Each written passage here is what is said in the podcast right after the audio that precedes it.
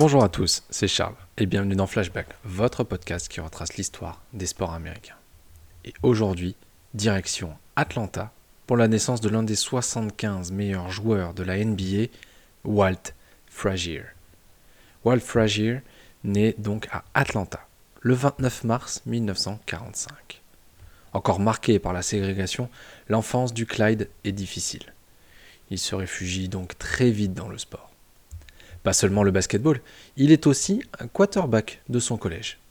Mais il tape très vite dans l'œil de l'université de Southern Illinois. Un programme où son numéro 52 sera ensuite retiré.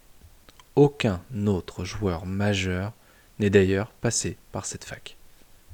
Mais trêve de présentation.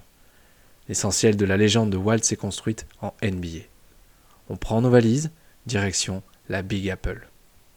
C'est en 1967 que Frazier est drafté par les New York Knicks. La même année, Carl Monroe, évidemment.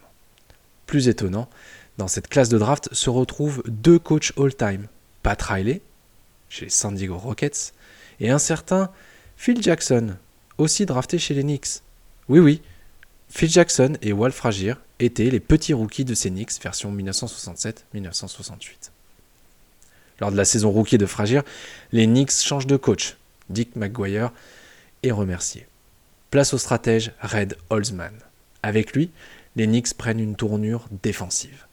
Walt Frazier, en meneur titulaire, arrose la raquette de Debucher Reed. Il atteint les 8 passes par match dès sa saison sophomore. Il pose déjà les bases du jeu exceptionnel qu'il va devenir un gros défenseur à la vision du jeu remarquable. En 1969, les Knicks affrontent Baltimore au premier tour des séries. Walt sera héroïque, 20 points de moyenne, mais surtout 13 passes décisives. Résultat, un sweep 4 à 0. Le rendez-vous est pris face à un géant au second tour des playoffs, les Celtics de Bill Russell. Malgré une grosse entame de série de Fragier avec un match à 34 points, les Knicks se sont dépassés par un effectif rodé et expérimenté. Ils se feront éliminer en 6 matchs, mais les jeunes Knicks ont construit les bases de l'une des plus belles des histoires. Dès la saison suivante, New York enchaîne les succès. L'équipe de Red Holzman défend toujours aussi bien avec un Walt dans ses moyennes.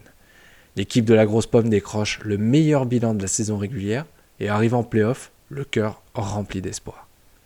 Mais dès le premier tour de playoff, un obstacle se dresse sur la route dorée des Knicks, les Bullets de Baltimore. Le duo Earl Monroe-Wessenseld fend la défense des Knicks. Ces derniers iront quand même se qualifier grâce à une victoire dans un match 7 enflammé. Contre Milwaukee, les Knicks s'adaptent. Ils vont attaquer la raquette des Bucks. Walt prend très peu de tirs et est limité à un rôle de passeur et de défenseur. Il laisse le ballon à Willis Reed, à 28 points de moyenne sur la série, et à Dick Barnett.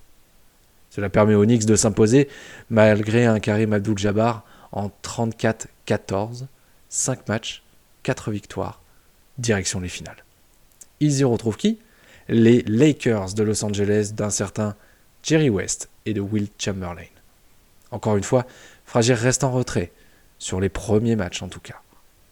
Les deux équipes se rendent coup pour coup. 3 victoires pour les Knicks, 3 pour les Lakers. Donc, direction le Madison Square Garden pour un match 7 d'anthologie. Walt répond présent avec 36 points et réduit Jerry West à seulement 40% de réussite au tir. Très vite, une dynamique se dégage. Victoire 113 à 99, les Knicks sont champions NBA. Le Garden, le temps d'une soirée, devient l'Eden. En 1971, les Knicks manquent de scoring pour concurrencer les grosses équipes de la ligue. L'idée vient alors à Red Holzman, entraîneur et directeur général, d'aller chercher ce poison qui leur avait rendu la vie si difficile avec Baltimore, Earl Monroe. Le poste 2, aussi appelé The Pearl, va former avec Walt Frazier l'un des backs courtes, traction meneur arrière, les plus iconiques de l'histoire de la NBA. Le Rolls-Royce backcourt est né. The Pearl et Clyde sont au cœur du basket collectif proposé et mis en place par Holzman. En 1971, avec Bill Bradley, Dave DeBuscher et Willis Reed, ils marquent tous plus de 15 points de moyenne en finale contre les Lakers et vont chercher une deuxième bague à New York. Un deuxième titre qui viendra placer Walt et son numéro 10 dans la légende. Maillot retiré au Madison Square Garden, Hall of Fame, la classe, l'esprit collectif. C'était ça, Walt Frazier. J'espère que cet épisode vous a plu et on se retrouve dès demain pour un nouvel épisode de Flashback.